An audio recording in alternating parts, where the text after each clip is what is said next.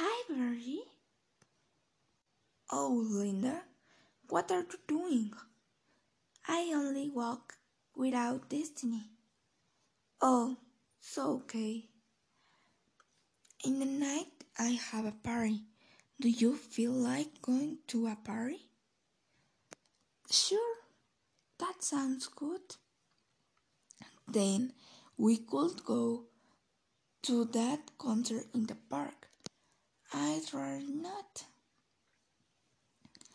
I wouldn't mind watching a movie. What do you think? No, no a movie. Hmm, how about grabbing a bite to eat? Hmm, okay by me. Okay, let's do that. I wait you at 7 p.m. in my house.